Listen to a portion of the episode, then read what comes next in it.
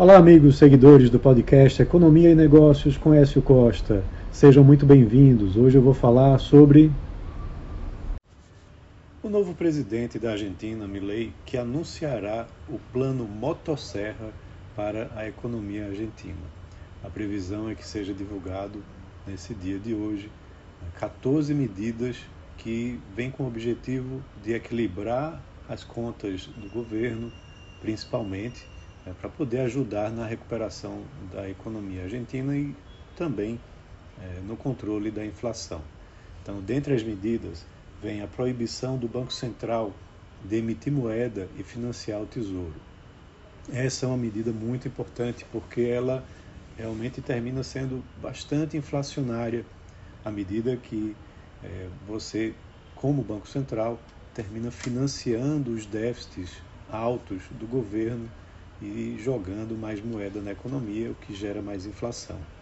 Também tirar subsídios tarifários que existem nas contas de energia e gás, né, isso até abril, vetar obras públicas sem financiamento externo, aumentar o imposto sobre importações, prorrogar o orçamento de 2023 para controlar gastos e inflação, suspender aportes não reembolsáveis às províncias, isso também é uma medida de maior controle fiscal, congelar benefícios para empresas privadas, financiar universidades com os mesmos valores de 2023, não controlar preços de combustíveis, medida que também gera custos muito elevados para o governo, adequar os salários públicos ao orçamento congelado, transferir títulos de dívida de curto prazo ao Tesouro, converter empresas públicas em sociedades anônimas, ou seja,